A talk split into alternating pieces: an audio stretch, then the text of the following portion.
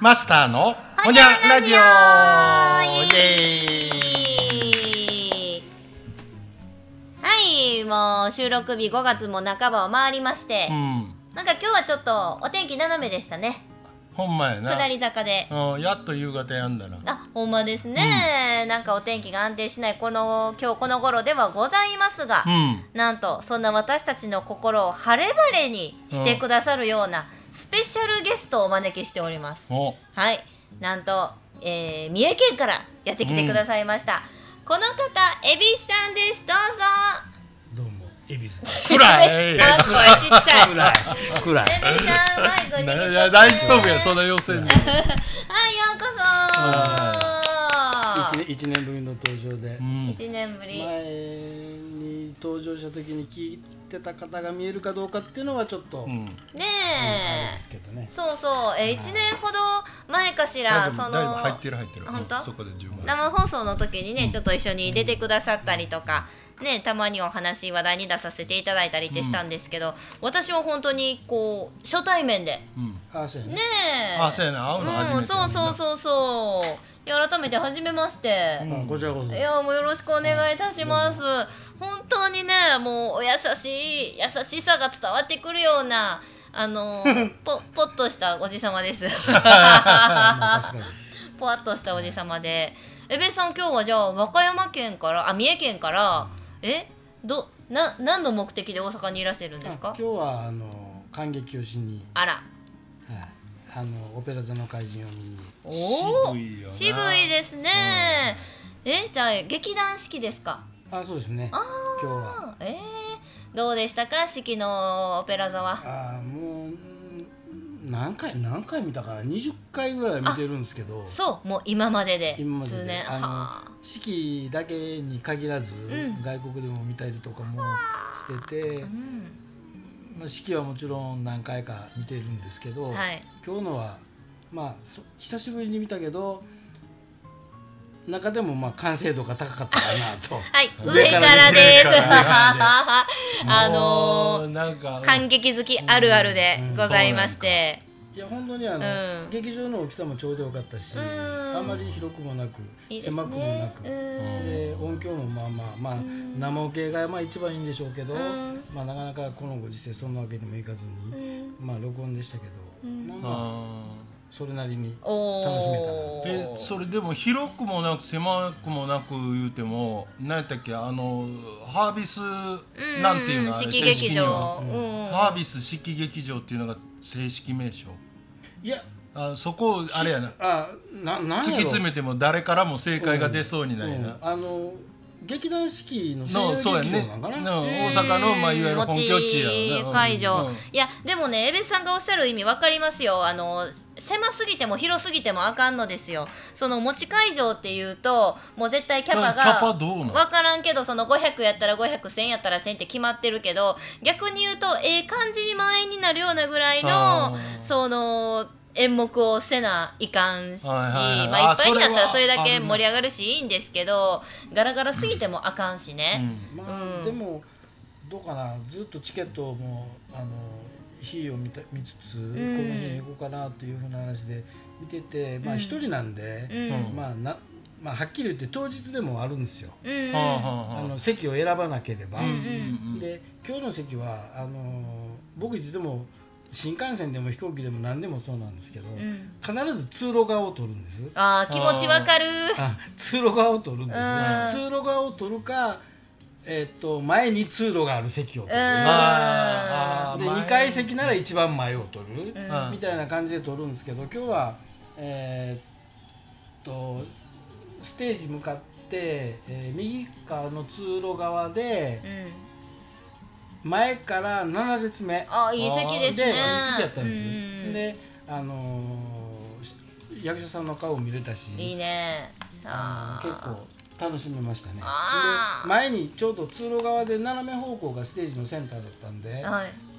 あの視界に何も入らない、いいですねはいやっぱり前の方の頭とかちょっとかぶっちゃったら泣いちゃいますからはいもうだねダメなんですねであのー通路側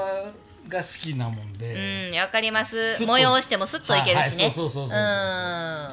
うんでまあだから今日は本当に充実の一日あーでいしやたねであの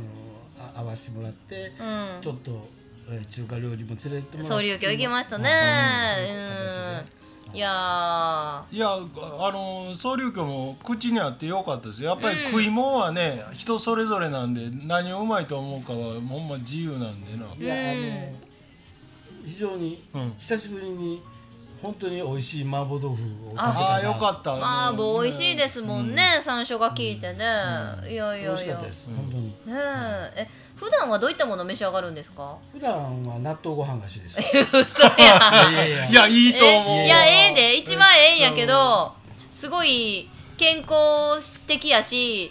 めっちゃリーズナブルといういやか僕の食事って本当にあの簡単なものしか作りませんしあーでも作らはるんやあの作りますよおおええ俺もそうやけ主ど婦自分で食うためにあえてって言ったら、卵かけご飯とかえー納豆ご飯ってもうめだなんだめっちゃ好きあほんま大好きほんまうんそんなもんでええんかいいな食事やったらね腹膨らますためにああ結局娘と二人暮らしで、うん娘が食うんで、うん自分のも作るけど、う例えんば娘がどっかへ、まあ、旅行とかで行ってうんうんうんおらんだら、うん本当にもう納豆だけでええ済む感じかな、ええちなみに写真とか出ますか出ますよあ今いろいろ見てくれてるこれ僕のツイッターですけどあすごい食べたもんをちゃんとあげてはんねあやあげてますよ、ええま番外編とかもありますけど豚バラの生姜焼き定食めっちゃ美味しそうやないですかちゃんとこれご飯の上に塩昆布のっとんだ絵ですねそうでしょいやー豚肉も美味しそうや朝のチキラーご飯って何ですのこれねあのご飯1合に対して、うチキンラーメン1袋を砕いて一緒に炊くんですあらまあ罪 深いいですね彩りがミいミいホが真似しそうな料理えあのもう唯一真似できそうな料理です ね私何もできないんでねいやいやいやでも彩りよく考えられてすごい冷ややっこ定食練り物付きにしてもなんやろ素材が多いですねあのちょこっとずついろんなものを食うべんたい、であええやないですかメロンパンが好きなんでメロン可パ愛いンだなけとかメロンパンの日ありいますメねロンパンオグラン入りねうんこういうのたまにあるよねクリーム入っとったりねこれとねもう一つ好きなのがね、あのよくあのいだりの揚げって売ってるじゃないですはか、いはいはいスーパーであれが好きなんですよ、あー美味しいへえそれだけでええのこそれそれだけでいい、これ見たらどん兵衛のおそばに油揚げだけやん、うん、そうそうそうそそんな感じまあまあまあもう十分おかずとして、うまいことでもお野菜も取りつつ彩りよく召し上がってるんですねあ一応へえこれはメンズが作ったようには見えへんわでしょほんまあいやそんなことするから娘が帰ってきてまうんですそうやそうそうそうそうもんここうれからでしょこのニョロニョロあのムーミンのニョロニョロや へんえお 家にスピーカーもありのであそうですねえー、なんか結構インテリアも凝ってはってなんかおしゃれおしゃれな生活をされてるような一応感じまあそう、えーまあまあおしゃれな割には猫ママ定食ですいけやいやいやいやなどこのお好み焼きもいいでしょ、かわいいそこれ焼いたんですかうん、ええ粉入ってないですよどどないして山芋あ長芋はいはいはいはい長芋をとろろなそうそう長芋とキャベツとあとつなぎに片栗粉を大さじに入るはあそれはあれやほんまの痩せる用のお好み焼きですわあけ健康的健康的はいまあそんな感じのいやいいやいやほんまにじゃあ主婦や もう待って待って待ってえもうラジオとして成り立ってないからどういうことリスナー何が分かった 今いやエベスさんが意外に料理するっていういや意外じゃないです主婦ですから主婦ですねじゃあそんなあの食にこだわるかっこはてなエベスさ んが今日お土産を持ってきてくださったんですよ、ちょっとその紹介をして第1弾この放送を終えようと思ってて、3種類片焼きっていうおかきおせんべい、せんべいかなおせんべいあのあのほんまに硬いやつどなう真ん中にこれあれとはちゃうんやあのピーナッツ入ってるのはようあるやんあるな、うんまたちゃうんやなでこの名物平治平時せんべいせんべいあこれもせんべいこせせんべいせんべい大れ好き鎌田製菓金星って書いてあるねその片焼きはまあえっと、伊賀の忍者の蛍光色みたいなあー伊賀忍者あやいわゆるあれ伊賀やと甲賀の伊賀やがな乾パン系やあそうですねいねやーでこの「平治せんべい」も「平治の伝説」っていうのがあそうそう歌そう舞伎や文学の文楽のあれになってるんですよね。うんああもう私こういうお菓子についてる説明書き大好きやからへーそれをよう知ってくれてご存知で選んでくれた言うてでこう一番ちょっと気になるのが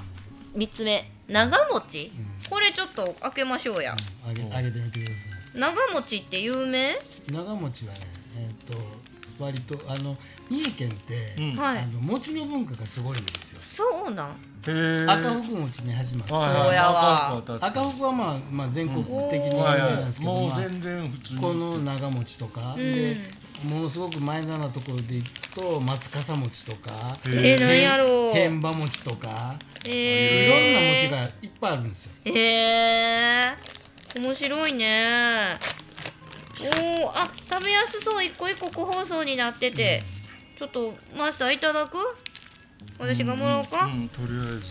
一個細長い1 0えンずチ強ぐらいなのんか俺それどっかで見た見た多分見た何が入ってんねやこれまあ食べてみて、絶対美味しい。じゃあまず見た目からしておいしそうですね、白っぽいお餅で中になんか茶色いものが透けて見えるんでまあ見当つきつつめっちゃ柔らあかそういなんやふわっとしてますよへーいただこう。うん。香ばしい。結構なんかしっ伸かびりる引っ張ってるうへまい。ー味あり餅みたい。あじゃり餅うまいでしょ。うん。あじゃり餅はちょっとなんか知らんけど。知らんか？ 知らんか知らんか。知京らん都にあるなんやろ。歯切れのいい軽いお餅。あーでもちゃんと伸びる。うんで中にあすごいあっさりとした小豆あんここれ粒あんかな？こしあんかな粒あんやな？粒か。粒が好きや。うーんあ、軽いおいしい。へえうそううんこれはあの所ジョージさんがーん。うん。めっちゃ好きなんですよ。どうなん？あでもあの人が言うってことは東京やから、んあれやな意外とそこら中で売ってるやつじゃないいう売ってない売ってない。ね売ってない。や大体でもこういう土産になる食い物ってドコモがコピーして、うんうんうんね、パッケージと名前だけ変えて売るから似たようなんが多いけうんそのど。割にはうへえ、ーん。でもどっかで見たような気するけど覚えてない伊勢なんかにも置いてるこれあわ割割とあるんですあよ。あでもなんかこの長持ちのパンフレット見とったら伊勢詣のなんや言うて一気によよりみたいなそっかお伊勢さんねくく割と桑名の方。うん七里の私のところが、まあ、発祥みたいな、ああー北西部かな四日市桑名とかその辺のまあ名物ああ四日市市って書いてあるわへえ大体まあ四日市とか三重って大阪と時間にしてどれぐらいですか来ようと思ったらうんとえ大阪へ来るの、あうん今回はどれぐらい時間かけてまあ、僕は通なんうーで、ん通からやっとうんと名古屋まで1時間かからんぐらい、んうんちょっと切るぐらい大阪で1時間、まあ、10分から15分20分、そんなにうん三重県は、まあ、四日市桑名はうん中京圏、まあ、名古屋の文化があって、うんうんうんで名張とか伊賀とかっていうのはもう完全に大阪の文化があってっていう、へえでそれ以外のとこはもう本当にもう伊勢の独自の文化がああるうーんみたいなで南の方行くと今度和歌山の方とああかあ奈良に接しとるんで、